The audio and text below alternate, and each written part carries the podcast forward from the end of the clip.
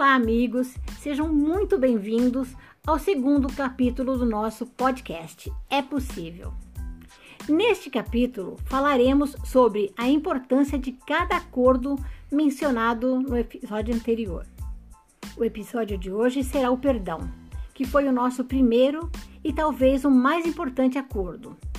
Comentaremos sobre os efeitos positivos que ele provocou em nossa vida e as dificuldades que enfrentamos. O perdão foi a grande base do sucesso do nosso relacionamento.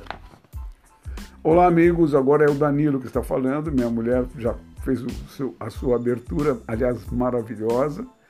E nós queremos falar sobre o perdão. A melhor situação seria a de não ter errado, para não ter de pedir perdão. Contudo, enquanto casal, temos divergências de cultura, educação, formação familiar, crenças e valores. E as grandes discussões e separações acontecem por motivos aparentemente tolos e fúteis. E num instante, por nada, nos vemos confrontados de forma assintosa e reagimos instintivamente para mostrar força e contra-argumentar com base nos nossos valores e crenças. Eu e minha esposa combinamos que, ou acordamos, não foi nem combinamos, que se em cinco minutos depois de um mal entendido nenhum de nós se manifestasse, um teria que ceder e pedir perdão. Queremos lembrar que o exercício do perdão requer muita humildade. Certa vez, recém-casados, houve um desconforto entre nós. A minha esposa disse algo que feriu os meus princípios básicos Fiquei irritado e retruquei, mas ela manteve-se firme e contra-argumentou. Quando percebi que seria uma discussão inútil e infundada, lembrei-me da regra dos cinco minutos. Aguardei um pouco, fui até ela e, num gesto de amor e perdão genuíno, disse: Por favor, me perdoe se eu não entendi o que você quis dizer. Ela me olhou no fundo dos olhos e disse: Você estava certo. Eu que te provoquei inutilmente. Então eu falei: Mas se você sabia que estava errada, por que não pediu perdão conforme combinamos? Ela retrucou: Eu não quis te pedir perdão porque queria testar se você cumpriria o acordo. Então nos abraçamos e, bem ao pé do meu ouvido, ela disse: Por favor, me perdoe. Eu te amo. Nunca mais farei o que fiz com você. Pedir perdão quando você entende estar certo pode parecer difícil, mas quando você o faz, a sensação de prazer é maior do que o orgulho de calar e depois ficar magoado. Nesses 45 anos, não houve um único dia que não nos perdoássemos. E às vezes à noite, antes de orarmos, nos olhamos, nos beijamos, declaramos o amor que nos une durante esses 45 anos. Aliás, o amor é como uma caldeira que precisa ser retroalimentado. Mas se colocarmos uma lenha verde, fará muita fumaça e pouco calor. Então, para alimentar o amor, precisamos nos atentar ao momento que ocorrer um pequeno esfriamento no relacionamento e rapidamente aquecê-lo com ternura, respeito e afeto. Temos três filhos, uma menina e dois garotos. A menina com 43 anos, o filho do meio 41 anos e o nosso garotinho 39 anos. Todos eles levaram para suas vidas de casados os acordos que viram seus pais realizarem. Enquanto viviam conosco, antes de dormir, iam de cama em cama para pedir perdão ou para dizer boa noite com um beijinho carinhoso. O perdão é de todas as virtudes a mais poderosa e preciosa. Portanto, amigos, vivam a vida da vida, pois ela é uma dávida, e não a vida de vida, que é uma dívida.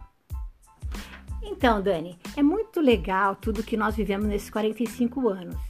E às vezes eu fico preocupada quando você fica falando sobre a nossa felicidade.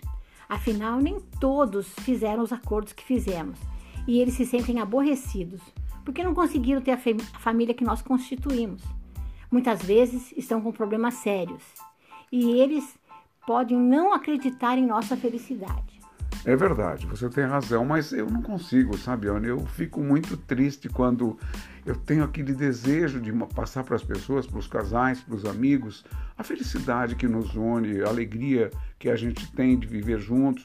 E a gente também sabe que passamos por momentos muito difíceis em nossa vida.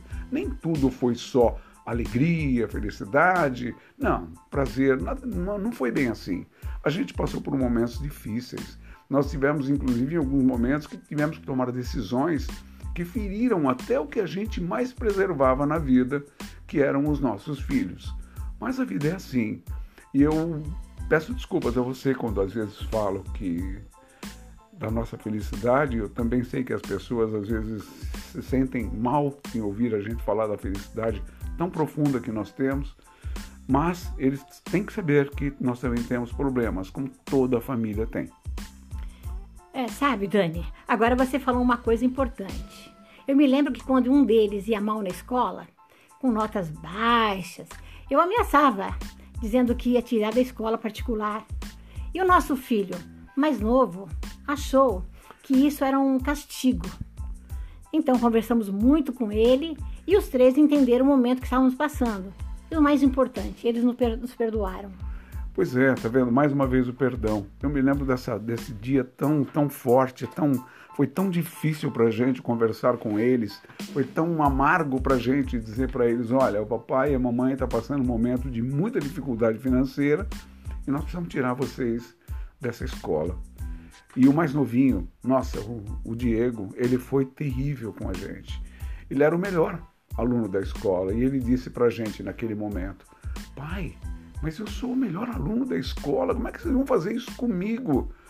E eu disse para ele, filho, não é com você e nem com nenhum dos seus irmãos, é comigo e com a mamãe. Nós precisamos fazer isso. Infelizmente, esse momento está muito difícil para a gente. E ele entendeu. E ele conversou com os irmãos, e os irmãos conversaram, vieram perto de nós e nos perdoaram. Mais uma vez, o perdão, felizmente, prevaleceu. Então, Dani, normalmente quem começa a discussão acha que está certo e nem sempre isso é verdade. E quando você tem convicção que está certo e o outro não vem pedir perdão, gera um de grande desconforto, um mal-estar. E no momento que você vai pedir perdão, mesmo achando que tem razão, é um ato de humildade. E este ato traz um bem-estar enorme e um prazer imenso. Verdade, é isso mesmo. Amigos que estão nos ouvindo, saibam que não é fácil, não, nunca foi fácil. Nós tivemos uma vida e temos, felizmente, uma vida com muita alegria, com muita felicidade. Passamos por privações, mas também passamos por momentos maravilhosos. Quando a gente estava com muito pouco dinheiro, nós resolvemos fazer viagens. Mas como assim fazer viagem com pouco dinheiro? Pois é, começamos a acampar. E acampamos muitos e muitos e muitos anos. E os nossos filhos nos dizem que aqueles foram os melhores momentos da vida deles, porque eles tinham um zíper que os separava do mundo. Portanto, a felicidade não está nas grandes conquistas, às vezes está na parte simples da vida.